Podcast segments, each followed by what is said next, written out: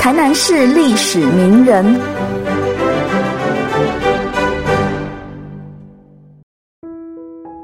明朝遗老沈光文，因为一场台风漂流到台湾，从此开启教化台民与创作诗文之路。不仅是台湾教育的启蒙先师，也是台湾文学之祖，对台湾文化的贡献与教育影响甚巨，而为后人敬仰从祀。沈光文，字文开，号思安。他在明神宗万历四十年出生于浙江鄞县，是南宋哲学家陆九渊的门生沈焕的后裔。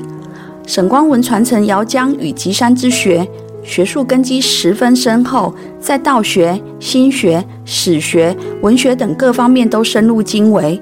家学与师承也对于他日后的道德与著述有极大的影响。明朝末年，清兵入关，沈光文投入抗清的行列，与史可法共同拥护福王。在福王被擒后，他跟随鲁王退守浙江，授关公部郎中。后来鲁王抗清失败，沈光文在前往广东投奔贵王，官拜太仆寺少卿。当时郑成功已占据福建、广东沿海，从事抗清事业。沈光文于是渡海到金门。一六五一年，清政府大肆招降南明遗臣，降清的福建总督派人游说当时滞留在金门的沈光文。然而，忠贞爱国的他并不为所动，焚毁招降书，退回黄金，并表明自己的立场。后来，沈光文从金门搭船，在前往泉州的途中，却意外地遭逢台风，漂流到格马兰。当时的台湾为荷兰所统治，能多为草莓未开之处。沈光文生活极为困顿，一方面要面对经济剥削的荷兰统治政权，另外一方面还要与思想层次迥异于自己的人相处。他内心感到十分惆怅与悲凉，因为无法回乡，最后更一路从格马兰辗转来到了赤坎。一六六一年，郑成功来台后，得知同样曾对抗过清政府的沈光文也在台湾，便以礼相见，并赠予田宅。另一方面，对沈光文来说，郑军领台后，他可与同才重逢，也倍感振奋。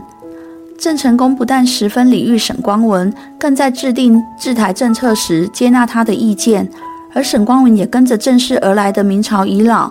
如宁靖王朱树贵、黄忠孝、徐福远等人惆怅往来。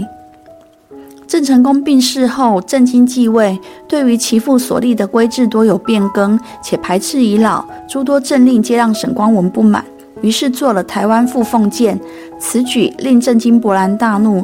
沈光文为躲避杀身之祸，于是落发变服为僧，逃到大冈山超峰寺，后来隐居到罗汉门山中，潜心著述。等到风波平息后，沈光文颠沛流离地来到木家溜湾，定居在此，并设帐教学，同时行医济人。意外来到台湾的沈光文，原本以为只是暂住。然而，眼见复国与回乡皆无望，他只能把满腹的思乡之情寄托在诗作，因此乡愁变成了沈光文流域文学的主调。例如他的《思归》，便描写每年思念着返回故乡，却一直未能成行，身处异地乱世中的无奈之感；又如《望月》，也抒发了对故乡的思念之情，同时流露出他移民欲归故国的情感。沈光文不仅将中国律师与文赋带到台湾，他反清的热血满腹愁绪，更以诗文为工具，隐隐的寓于其中，带动了游宦流域文人抒情惆怅的文学风气，也激起了他们的共鸣与创作的欲望。清朝统治台湾后，闽浙总督姚启圣原本要将沈光文遣返原籍，但随着姚启圣处世，归乡之事也跟着无疾而终。留在台湾的沈光文依旧不愿降清，在木加溜湾宣扬儒教与汉文化，教导平埔族人读书识字。康熙二十四年，他邀集好友，也是当时的诸罗知县季其光等十四人，创立福台贤勇，开启台湾文人联结诗社风气的先河。后来更名为东瀛社，成为台湾诗社的滥觞，确立了台湾古典文学以诗为主流的特质。也影响了清代到日治时期诗社的发展，而沈光文也是在台定居最久的文人，长时间于木加溜湾设帐教学，更为台湾汉文化教育的先驱。全主望便曾赞誉他为海东文献出祖。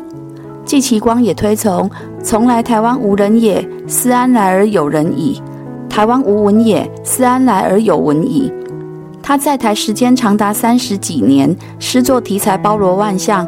近代学者龚显忠便曾说，他居台湾三十余年，凡灯色所至，如山水、金梁、禽与草木、佛与僧寮，无所不载，成为后代方志所取之，是对台湾文化影响最大的人。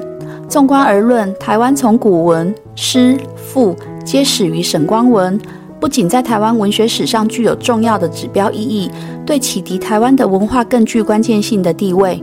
沈光文虽然身为前朝遗老，但其作为却赢得不少人的尊崇。而他一生在上化教习、著述，直到去世，安葬于上化李东堡。说到这里，沈光文的故事结束了吗？其实还没有。当年荒芜的木家溜湾，因沈光文博士教责，逐渐成为首善教化之地。